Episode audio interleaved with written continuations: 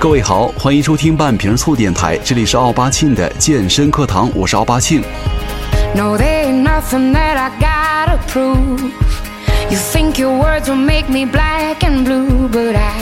在平常啊，咱们会有这样一种感觉，就是每当咱们拿开钱包、打开所有的卡片的时候，来查一查账，你会发现，在咱们所有卡当中啊，余额最多的就是咱们办的健身卡了。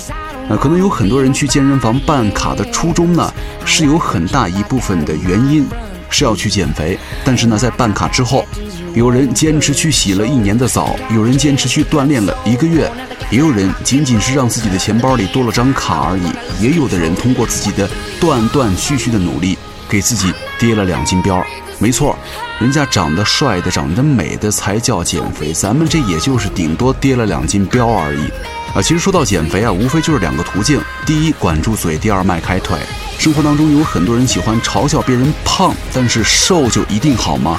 不有那么句话吗？如果看到一个人很瘦、很瘦、很瘦的话，不是平胸就是矮。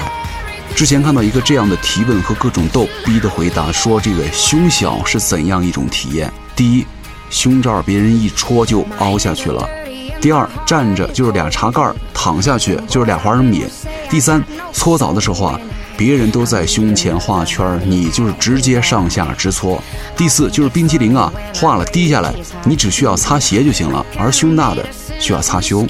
所以说，有很多胸小一族啊，就来反驳了：胸再大也会有下垂的一天，而气质却是一辈子的事儿。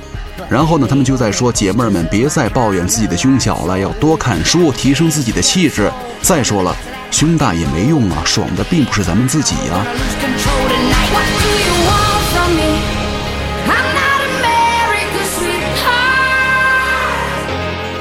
啊，其实现在有很多人在健身的时候啊，总是会有着这样那样这样那样的问题。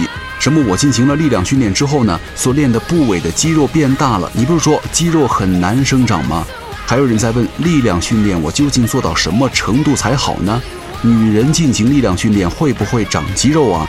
为什么我做卷腹，腹部没有感觉，脖子反而酸了呢？空腹晨跑对于身体有害吗？如果我下午不吃饭的话，直接去锻炼，是不是能够达到同样的效果呢？减脂的时候有氧练习，我能够做瑜伽或者普拉提吗？力量训练可不可以天天做呀？等等等等的各种问题。所以说，咱们今天呢，就来给大家讲一期关于所有的健身期间常见的疑难杂症大解答。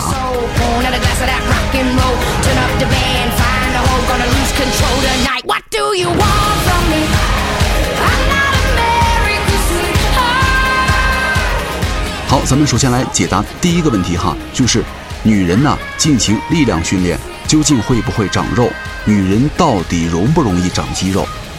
这个是一个老生常谈的问题，就是，就这个生长肌肉啊，需要一系列复杂的激素调控。那么其中呢，一种激素非常重要，就是叫做睾丸酮素了，简称睾酮嘛。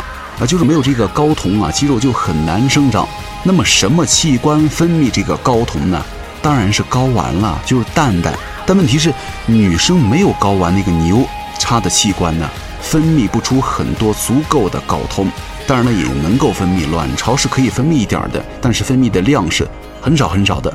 就正常的男性啊，可以每天大概分泌二点五到十一点五毫克睾酮，女人呢分泌量远远低于这个值。所以说，女人一般来说通过这种训练，低强度的去长很多肌肉是很难的。你们看到那些国外的恐怖的肌肉女啊，大部分都是通过注射外源性的睾酮，对不对？这样的方法来进行肌肉增长的。所以说，每次看到很多女生说我不要练力量训练，会长肌肉，让我变成什么肌肉女很难看的。其实每当听到女生这样说的话，我都会很想问一句：姑娘，你是不是长俩蛋呢？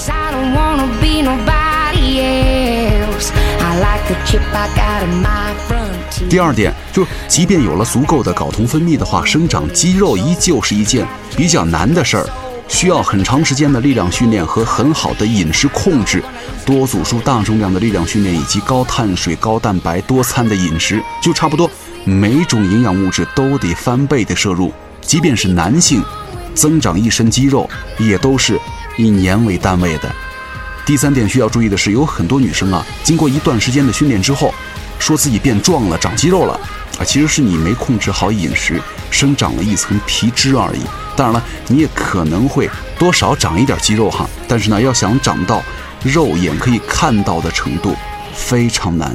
就是长了一身肌肉的女性啊，几乎每一个都是毅力极强、自控力极强，而且经过常年训练的这种女生啊，值得尊敬。第四点就是，肌肉其实是个好东西。当人步入中年的时候，成年的时候，如果不注意锻炼的话，那么肌肉呢就会逐年的流失。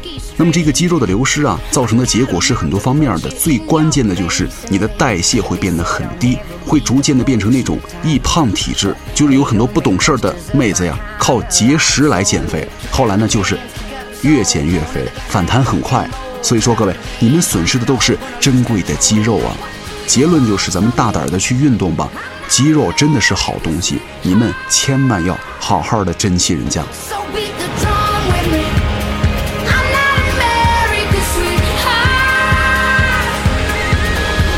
好，第二个问题就是，很多人在问了，为什么我在进行了力量训练之后呢，所练的部位的肌肉变大了？你不是说肌肉很难生长吗？回答你哈，那是正常的肌肉充血，肌肉充血呢会造成一定的维度增加。这也是暂时性的，就是一般练完了之后啊，就会慢慢的消退，或者陆续在几天以内，慢慢的就回去了。那么到这儿呢，很多人就在问了，肌肉充血到底是个什么鬼？这个很多人，比方说男的哈，在推完胸之后，会发现自己的罩杯明显增大了不少，但是呢，第二天睡觉起来以后，胸还是原来的胸，这是为什么呢？这个充血啊，是指组织或者器官里的血管的血液含量增多。就是简单来说啊，就是你身体的某个部位的血流量加快了，血量增加。这个充血呢分两种，动脉性充血和静脉性充血。这个动脉充血啊，一般来说是对机体有利的；静脉充血一般都是对人体有害的，也就是淤血了。那么这个肌肉充血究竟是属于啥类型呢？必须是动脉充血啊，更准确的说法就是你的骨骼肌动脉主动充血，就是你在运动的时候啊，因为肌肉收缩消耗能量，需要血糖和肌糖来分别功能，这个过程啊就是靠血液循环来运输了。所以说咱们在训练的时候，有很多的血液是堆积在肌肉当中的。那么这个血液堆在血管当中会造成啥影响呢？就是会把血管撑大，这就像气球一样，你慢慢的把它吹大了。所以说，有很多血管被撑大之后呢，在视觉上的效果就是你的肌肉变得更大了，同时你的肌肉也变得更硬了。这只是暂时性的。当你停止训练的时候，血液循环恢复了正常之后，自然而然的就下去了。所以说，咱们千万不要担心。就有很多女生啊，跑完步之后发现小腿变粗了、变硬了，就是这个道理，完全没必要大惊小怪。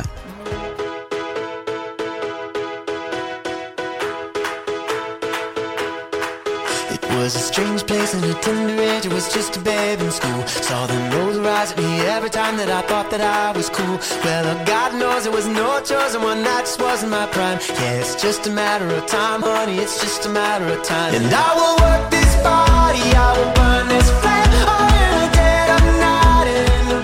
还有人问了，你不是说脂肪是全身消耗的吗？局部消耗脂肪很难，那么为什么腰腹部的脂肪就反而很多呢？而且瘦身总是某个部位最后才瘦。首先，咱们要了解，因为脂肪的先天分布和厚薄的程度不同，而且呢，还有各部分的脂肪细胞的大小也不一样。骨架啊、肌肉啊、脂肪啊，这三者共同决定了你的体型。比方说，你下半身堆积的脂肪很多的话，那么你下身要瘦到肉眼可见的程度的话。那也是需要很长时间的。力量训练究竟做到什么程度是最好的？为什么我仰卧起坐、卧推的时候，胸部没感觉，胳膊反而酸了呢？这个力量训练呢，做到肌肉发酸发胀，也就是充血越明显越好。那么这个肌肉充血在健美上呢，也叫做这个泵感，就是肌肉充血的快感呢。呃，一开始可能你感受不到这种感觉，但是慢慢的你就会感受到了。什么时候你可以感受到这种充血的感觉了？那么就证明你刺激的肌肉啊到位了，训练就开始慢慢的入门了。对于这个做俯卧撑啊、卧推啊，胸部没有感觉的话，首先可能是你的胸部肌肉太差，导致了胳膊很多的去借力了。其实，在这个卧推的时候啊，胸大肌是原动肌，三头呢，也就是你的胳膊后侧那块肌肉，它是斜动肌，它是可以辅助你的胸部发力的。当然了，你的胳膊角度不同的话，发力的比例也会不同。比方说，有很多人在卧推的时候喜欢握得很窄，这样的话，更多的会借力在你的肱三头肌和你的胸大肌的中缝。这样的话，你的胸肌整体充血的话是比较难的。最 OK 的就是把你的手和咱们的胸部啊、肩部整体来说是平衡的、平行的，这样是最 OK 的。那么解决的方法是什么呢？其实没有什么好办法，咱们只要尽可能的去感受你的胸大肌，迟早有一天你会发现你的胸开始酸了，开始胀了，开始大了，这个时候你就开始入门了。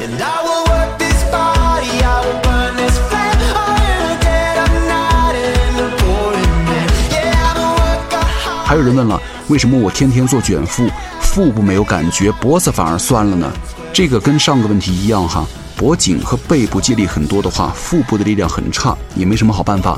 咱们只可能尽少的减少你的脖子肌群的发力啊。如果你健身房啊有那个坐式练腹器的话，可以先用那个，那个对于脖子来说几乎没什么压力。等腹部力量强了之后，再去练习卷腹。在这儿要再次提醒大家哈，仰卧起坐的时候千万不要把手抱住头部这样起，那样的话会对你的颈椎造成很多的压力。把手放在耳后或者交叉放在胸前，这样就行了。还有很多人在问，空腹晨跑对于身体有害吗？如果下午不吃饭直接去锻炼，是不是也能够达到同样的效果？先回答第一点哈，这个空腹晨跑啊，咱们要辩证来看，它有好处，因为减脂会更高效一些，但是也有坏处，就是贫血，就有低血糖反应很严重的人，空腹跑的话会要命的。而且还有一点呢，就是。个体的差异不同，有很多人呢，空腹跑了一小会儿之后，就会一整天都精神疲劳；也有很多人呢，就是空腹晨跑之后啊，一天也可能会处于兴奋状态。如果你空腹晨跑没有什么太大的不适的话，就可以随便去跑了啊。那么容易疲劳的话，一周安排个一到两次空腹晨跑的话，或者干脆不跑就 OK 了。咱们再来回答第二个，如果下午不吃饭直接去锻炼的话，O 不 OK？呃，这个早上空腹状态啊，并不是你故意造成的，而是你的生物钟造成的。咱们可以合理的利用。那么，如果你是人为的产生一个空腹状态的话，就是饿了一天，饿了肚子了，再去锻炼的话，这样就得不偿失了。而且，空腹跑步啊，呃，咱们一直建议大家时间不要太长，强度不要太高，二十分钟就 OK 了。下午的训练才是你真正的训练，时间长，项目多。如果空腹做的话，效果会很差的，而且很危险，估计也坚持不下来。啊，其实有很多职业的健美运动员呢，也会有早上空腹有氧的能力，他也会达到很长时间。但是咱们毕竟不是专业的，千万别干这傻事儿。呃，其实这个减脂啊很轻松，只要消耗大于摄入就行了，就是动得多，吃的少。但是呢，这个过程呢也得分解代谢。从本质上来说呢，他们对身体是不怎么好的，因为消耗自身组织。当然了，这个咱们刨去那些胖到令人发指的群体哈。所以说，健康的减脂呢，其实严格来说并不是成立的。所谓健康减脂，其实就是把握了一个度，尽量降低这个身害伤害的同时呢，也可以保证减脂效果。比如你每天都会空腹运动，一天就吃一顿的话，你肯定瘦，而且瘦的速度非常快。但是各位想一下，这样对身体有好处吗？然后咱们再换一种训练，每天吃一定的食物，同时训练，虽然减得慢，但是呢，这种方法就比较健康了。所以咱们可以简单的归纳为，你的减脂健康程度是跟你的减脂速度成反比的，就速度越快的话，可能越不健康。所以说咱们需要找一个平衡点，也就是科学的控制饮食加训练。其实这个空腹晨跑啊，就这个道理了，它在度的范围以内。你如果下午再人为的安排一次空腹运动，饿着肚子，那太二了。At the sunrise above this hollow town. Been chasing empty memories, the kind that's keeping you down. Can't seem to find your stride, just trying to live your life. Been feeling suffocated, searching for vindication. This sense of indecision ain't 在减脂的时候啊，有氧练习可以做这个瑜伽或者普拉提吗？呃，这个瑜伽的强度呢，是真的不咋地高。跟这个慢跑啊、单车啊这类的训练比较的话，强度还是差了点儿啊。当然了，这个瑜伽也是非常好的运动，只不过放在减脂这个地方不太合适。你可以把它当做一种柔韧性的训练，每周一到两次作为训练的补充，这样的话就 OK 了。至于普拉提的话，它倒是有一些偏力量性质的，呃，其实跟瑜伽差不多，可以练，但是不要作为训练的重点。还有人问了，力量训练究竟可不可以天天都做？呃，最好不要天天做。其实正确的说法应该是，相同肌群呢，不宜天天做，因为咱们的肌肉也需要恢复和需要休息。比方说你的负重深蹲，你天天蹲腿就不好了。而且呢，很高的训练方法是分化训练，就是每天呢，不同肌群循环着练，就每块肌群它都能够得到恢复和休息。比方说，咱们可以这样安排哈：周一练腿臀和肩部，周二呢练胸部和手，周三呢。练背加有氧，周四休息，然后这样循环的进行，也 OK 了。当然了，在休息的时候呢，你也可以适当的运动，但强度不要太高，量不要太多，因为休息日的主要目的还是为了休息嘛。所以劳逸结合，咱们的肌肉的块头才会越来越大。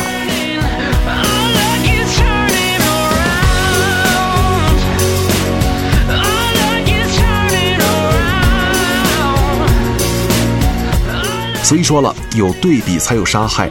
在很多口号主义者看了无数的画报之后啊，他根本不会有任何的反应和改变了，他只是更恨他的爸爸妈妈了。他就会怨自己的爹妈没有给他一个完美的脸和完美的身形。呃，其实，在很多时候啊，这个社会真的很现实的。比方说，在面试的时候，当你们的简历差不多的时候，面试官犹豫了一秒钟。你就有可能被比你好看的人淘汰了。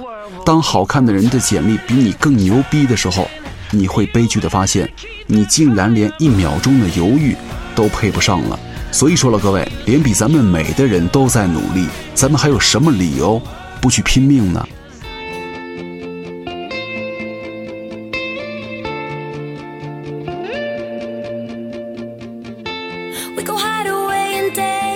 那么最后这首歌呢，叫做《Heroes》。那么这首歌在朋友推荐完了之后呢，也成了我在健身房最喜欢的歌之一了。那么这首歌在朋友推荐完之后呢，也是我在健身房最喜欢的一首歌之一了。啊，在听下来之后呢，也感觉自己浑身的正能量了。啊，其实我们每个人都是自己的英雄，咱们要感谢自己打败了所有敌人，最重要的是打败了咱们自己。